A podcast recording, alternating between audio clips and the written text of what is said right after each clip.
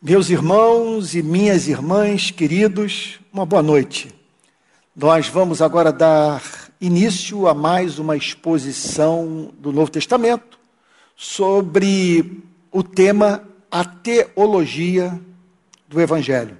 Hoje é minha intenção falar sobre o tema da oração. Vamos parar para pensar. Eu tenho insistido desde o início dessa série de pregações que o encontro intelectual e visceral com o Evangelho produz um outro tipo de ser humano. O Evangelho, quando compreendido e lançado pelo Espírito de Deus para as entranhas do ser humano, ele traz a vida, um ser que não é desse planeta. Essa visão de mundo formatada pelo Evangelho causa impacto, dirige, condiciona a relação do cristão com todas as áreas da sua vida. E a pergunta que eu gostaria de responder em conexão a isso, nessa noite, é a seguinte: o que caracteriza a vida de oração daquele que conheceu o Evangelho? O, o, assim, Quais são as marcas deixadas pelo Evangelho na relação do ser humano com seu Criador, quando essa se dá por meio da oração? Quais são as consequências para esse ato de verbalizarmos o que sentimos, o que pensamos na presença de Deus, quando de Deus nos aproximamos a partir da compreensão do Evangelho? Você está entendendo o ponto? O que eu estou dizendo é que quando nós conhecemos o Evangelho, nós passamos a orar de uma forma completamente distinta. Então, o locus clássicos do tema da oração, sem a mínima dúvida, é a oração mais famosa das Sagradas Escrituras, que é a oração do Pai Nosso e que está registrada no Evangelho de Mateus, no Sermão da Montanha, capítulo 6, a partir do versículo 9.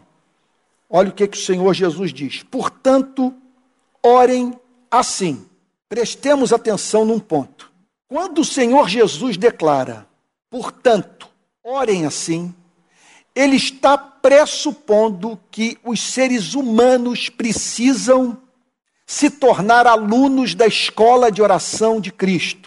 Estou plagiando aqui um livro muito antigo, se não me falha a memória, com Cristo na escola da oração. O que Jesus está pressupondo aqui é que os seres humanos, por natureza, não sabem como manter comunhão com Deus. Nós precisamos a nos relacionar com Deus nos termos que Deus quer que nos relacionemos com Ele. E isso só se dá quando esse approach falando aqui de uma forma mais sofisticada, quando essa aproximação se dá mediante a luz do Evangelho. Então o Senhor Jesus diz: portanto, orem assim.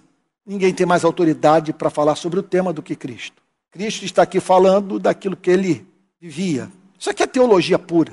Ele está apresentando para os seus discípulos a sua concepção de Deus. E as consequências do entendimento desse Deus Cristo revelou, quer dizer, os desdobramentos disso para a comunhão do ser humano com aquele que o formou. Então vamos lá. Portanto, orem assim, Pai Nosso. Com isso, o Senhor Jesus está nos ensinando que Deus ama ser tratado de uma determinada maneira. Ele tem deleite em ser chamado de Pai. E é da sua vontade que dele nos aproximemos, partindo da pressuposição de que quando oramos, nós dirigimos a nossa oração a um ser amável, doce, misericordioso. Então o Senhor Jesus nos chama a olhar para os céus e divisar um Deus descomplicado, um Deus que tem interesse pela sua felicidade.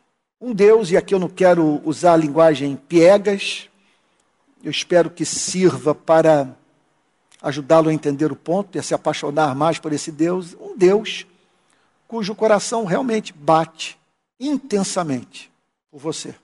Pai nosso. Então, o Senhor Jesus pede para nós usarmos o cérebro. Quando nos aproximamos de Deus, nós devemos pensar no que nós estamos fazendo. Quem é esse de quem nos aproximamos? É esse entendimento que nos é dado pelo Evangelho que vai condicionar toda a nossa vida de oração. Se pressupomos, meu Deus, isso é santíssimo, se pressupomos que quando oramos, nós estamos nos dirigindo a um ser amável, nós vamos orar com confiança. A oração se transformará no momento terapêutico. Em todo momento de súplica, nós nos sentiremos é, agasalhados por Deus, abraçados por Deus, é, descansando no esconderijo do Altíssimo. Quer dizer, o que Jesus tensiona é que ao orarmos, estejamos certos que estamos falando com alguém que tem interesse pelo nosso bem-estar, pela nossa felicidade. Alguém que sente por nós o que nós sentimos por um filho. Alguém com quem, portanto, nós podemos falar sobre os nossos desejos, sobre os nossos sonhos e, por que não dizer, sobre as nossas fantasias, os desejos que temos medo de confessar para os nossos amigos, as nossas frustrações, os nossos devaneios, as nossas loucuras. Sim, se nós não nos abrirmos com Ele sobre tudo que somos, vamos nos abrir com quem? Pai nosso, que estás nos céus. Então, ele chama a nossa atenção para dois fatos. Observe que, na passagem anterior, ele fala sobre esse Deus que está em secreto no nosso quarto e que nos vê em secreto. Então, o Senhor Jesus, ao nos apresentar, vamos assim dizer, vamos assim chamar, a sua teologia da oração, ele fala em termos de imanência e transcendência. Ele está conosco, está aqui agora nesse templo, está aí na sua casa. Na passagem anterior, ele diz que ao trancar a porta do seu quarto para ter comunhão com Deus, ele ali estará presente a fim de ouvir a sua oração. Mas Jesus, no texto seguinte, que nós estamos examinando nessa noite, declara que ele está nos céus. Esse que nós encontramos no nosso quarto é o que governa a Via Láctea, o cosmos. É Deus transcendente. Quando ele fala sobre o Deus que está nos céus, ele está falando sobre a sua excelência, ele está falando sobre a sua glória, ele está falando sobre a sua autoridade sobre o universo. Quando ele diz Pai nosso que estás nos céus, Jesus está nos remetendo para um outro tipo de universo. O que ele está dizendo é o seguinte: é o Pai que está nos céus, é o Pai que rege o universo. Vamos usar a linguagem da filosofia. É a realidade última, é o que está por trás de tudo aquilo que foi criado. E o que está por trás de tudo que foi criado, que rege soberanamente tudo que, que foi criado, que preenche o cosmos com seu ser, é doce é amoroso, é gentil. Portanto, se um dia o homem botar o pé em Marte, certamente ele se sentirá num lugar, ele se verá num lugar que o fará sentir saudade da terra, do jardim onde Deus o colocou. Mas em Marte, ele poderá experimentar o aconchego da presença do Pai. Porque é o Pai que está nos céus. E ele é chamado de Pai Nosso, porque é o Pai da igreja. É aquele que nos redimiu, redimiu os nossos irmãos e que nos chamou para vivermos sob o seu governo, nos amando ardentemente, de modo que por meio do amor que temos uns pelos outros, a sua doçura fosse revelada à humanidade. A vontade de Deus é que a igreja se transforme numa defesa da realidade do Evangelho. Aquilo que Francis Schaeffer chamava de testemunho sociológico da existência de Deus. Então, Pai nosso que estás nos céus, santificado seja o teu nome. Isso é extraordinário. Porque essa súplica está aqui. Observe que o primeiro pedido desse que ora a partir da compreensão do evangelho é que o nome do Pai seja santificado. Ele está tão absorto na glória de Deus que esquece de si mesmo. Ele não inicia a sua oração pensando nos seus interesses pessoais, temporais, diretos. Ele começa com Deus, com a sua glória, com a sua excelência, com a sua beleza e com o temor que lhe é devido. Então ele diz santificado.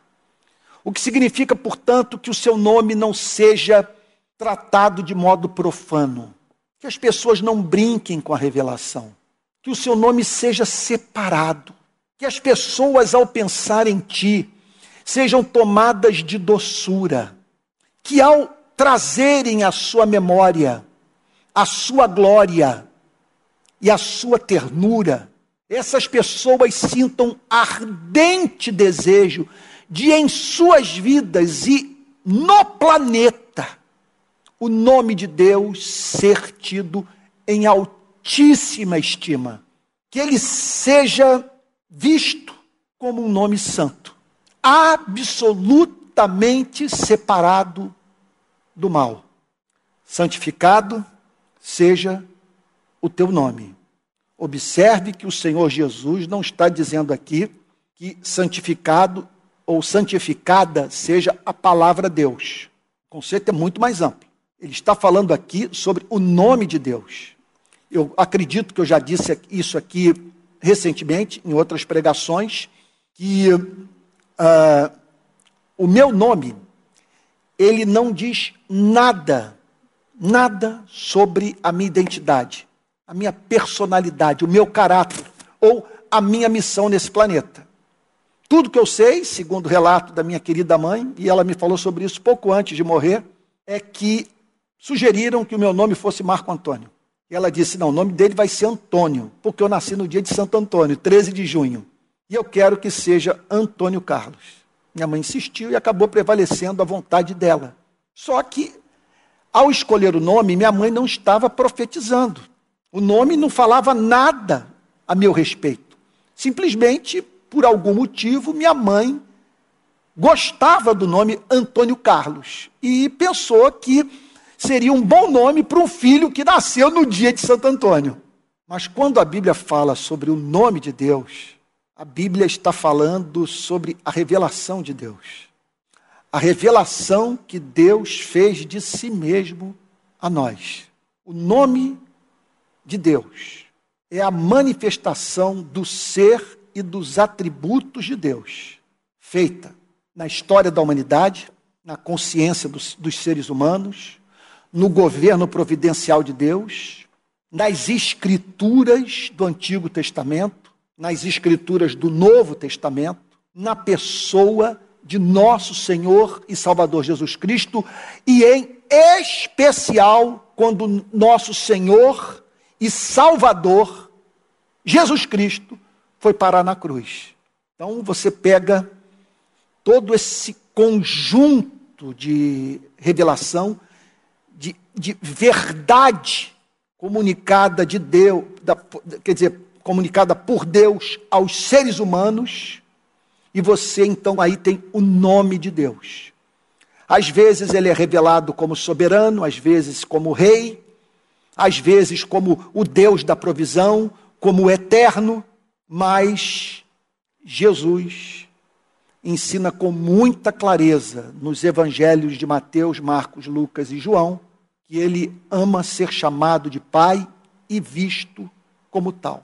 Então, por que essa oração? Santificado seja o teu nome, porque nós estamos diante de alguém que conheceu o Evangelho. Ao conhecer o Evangelho, essa pessoa conheceu o seu Criador. E ali Diante dessa revelação, aquele que passou a ver o seu Criador por meio da revelação do Evangelho, se vê diante de um ser majestoso, glorioso, santo, absolutamente separado do mal e que o amou. E que no tempo e no espaço entregou o seu único filho para que os seres humanos pudessem ser redimidos dos seus pecados. Essa pessoa pensa nisso tudo e diz: santificado seja o teu nome, que ninguém brinque com o seu nome, que ninguém faça piada com o seu nome, que ninguém associe o seu nome àquilo que o Senhor reprova, detesta, condena.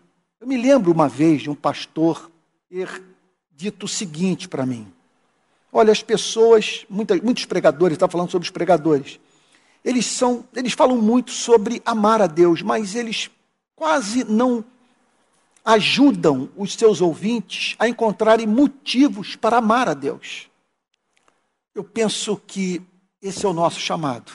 O nosso chamado é para, no ato da pregação, trazer um senso de transcendência para a igreja.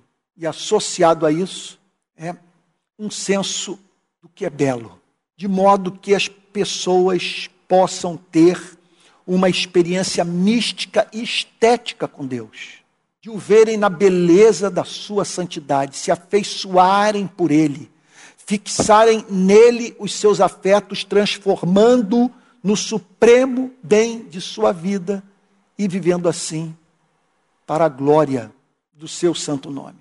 Então vamos pensar no que a Bíblia fala sobre esse Deus.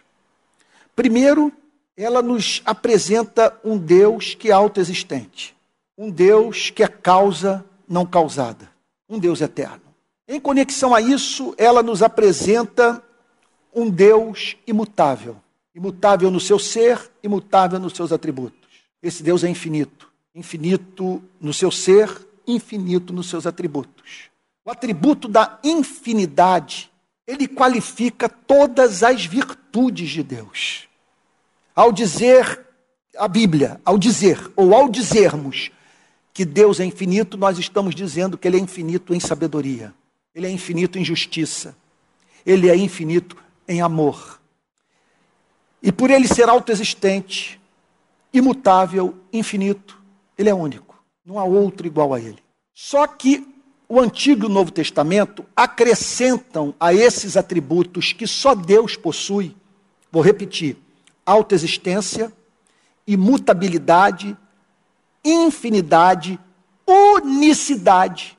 Os teólogos, à luz das Sagradas Escrituras, acrescentam a esses atributos o atributo da sabedoria, da justiça, da santidade, do amor, da bondade, da graça, um atributo da soberania, do governo que ele exerce sobre o universo.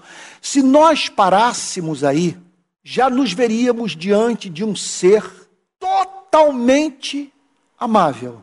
Vamos parar para pensar nesse ponto. Olha, veja, é, olha, ainda que esse Deus não existisse, só o conceito já deveria chamar a nossa atenção já nos remeteria para algo de, de nos, é, é, nos deixar absortos no seu significado. De você pensar num ser autoexistente, imutável, infinito, único e que é soberano, onisciente, amável, justo, santo, gracioso. Agora, acontece que a Bíblia declara com muita clareza, e a criação assim o revela, que esse Deus existe objetivamente, que ele é a realidade última, que ele é o ser que tem em si o poder de ser, ele é eterno. E, portanto, nós temos uma explicação para a existência do universo. O nada nada cria. E a Bíblia nos remete, portanto, para a solução para o enigma da criação, não apenas a necessidade intelectual, ontológica, não apenas um ser que tem existido por toda a eternidade. A Bíblia nos apresenta um ser pessoal. Esse que tem existido por toda a eternidade pensa, delibera, age. Agora, o que é de tirar o fôlego é quando você sai da teologia, sai do mundo dessas doutrinas que para muitos podem se afigurar como abstratas demais, embora não sejam, têm consequências profundíssimas para a nossa vida, mas o extraordinário é quando você sai do mundo da teologia, quando você sai do, do, do, do mundo da, do conceito, ou da teontologia, do que a teologia tem a falar sobre o ser e os atributos de Deus, e você vê esse ser único, infinito, imutável, autoexistente, perfeito em todos os seus atributos, atuando nesse planeta, se revelando na vida do povo de Israel, manifestando seus atributos na sua relação com personagens, com seres humanos, com homens e mulheres, se revelando a eles. E levando-os a fazer o registro desses encontros. E o que torna tudo absolutamente encantador é quando você pega essa teologia, quando você pega esse conjunto de doutrinas, quando você pensa em termos dos atributos incomunicáveis e os atributos comunicáveis de Deus, os atributos que só Deus possui, que são incompartilháveis, e os atributos que Deus pode compartilhar com seus seres racionais, em alguma extensão, e acrescenta a eles Jesus Cristo. E Jesus Cristo posto no madeiro. E quando você vê, portanto, esse Deus manifestando o seu amor no tempo e no espaço de modo sacrificial, morrendo pelos pecadores, amando os que não eram dignos do seu amor. Então, o Evangelho nos remete para o contato com esse ser. E Jesus pega tudo isso que eu acabei de falar de uma forma tão imperfeita, tão distante da realidade dos fatos, e diz o seguinte: e tudo isso que foi ensinado pela criação, pelo Antigo Testamento, pelo Novo Testamento, revelado na cruz, vocês podem chamar de revelação do Pai. Esse ser vocês devem chamar de Pai. Pai nosso que estais dos céus. Então, o que ocorre? O Evangelho nos dá esse entendimento. Nós pensamos nesses atributos todos, na manifestação desse ser no tempo e no espaço, em especial na cruz do Calvário. E aí, meu Deus, o que é totalmente encantador é quando você se percebe como objeto do interesse desse ser. Quando ele se manifesta a você como um pai e diz que o ama, e que esse evangelho é para você, e que essa morte é em seu favor, e que por graça, mediante arrependimento e fé, você é tornado filho dele para viver com, pra, com ele por toda a eternidade, em estado de encanto, louvor e adoração. Quer dizer, quando ele promete a você que após esse encontro com seu único filho, você caminha passos largos para a visão beatífica, para a contemplação da sua beleza sem intermediários. Aí então, você vai encontrar essa pessoa na sua casa, na beira da praia ou de um lago, andando numa mata numa floresta, no alto de uma montanha, ou dentro do, do templo de uma igreja, e dizendo o seguinte: Pai, santificado seja o teu nome. Não é possível que os seres humanos se insurjam contra um Deus tão amável, que trivializem a sua revelação. Senhor, é o meu desejo é que aqueles que ousarem usar o seu nome, falar no seu nome, se apresentar como representantes do seu nome, que esses o façam de modo santo, de modo que, por meio das suas atitudes, a santidade do seu nome seja defendida e revelada. Por isso, essa oração. Pai nosso que estás no céu. Você imagine essa pessoa saindo daquele encontro com a cruz. Está lembrado lá de João Bunyan, no livro Peregrino, o fardo caindo das suas costas, quando ele tem um encontro com o Evangelho da Graça. Você imagina essa pessoa que temia ser lançada no inferno, frustrada com a sua vida, horrorizada com o seu passado, tomada de culpa, que a partir daquele encontro toma consciência de um amor eterno, de um perdão perfeito, de um fundamento justo para esse perdão. Você imagine essa pessoa se dirigindo para o momento de oração.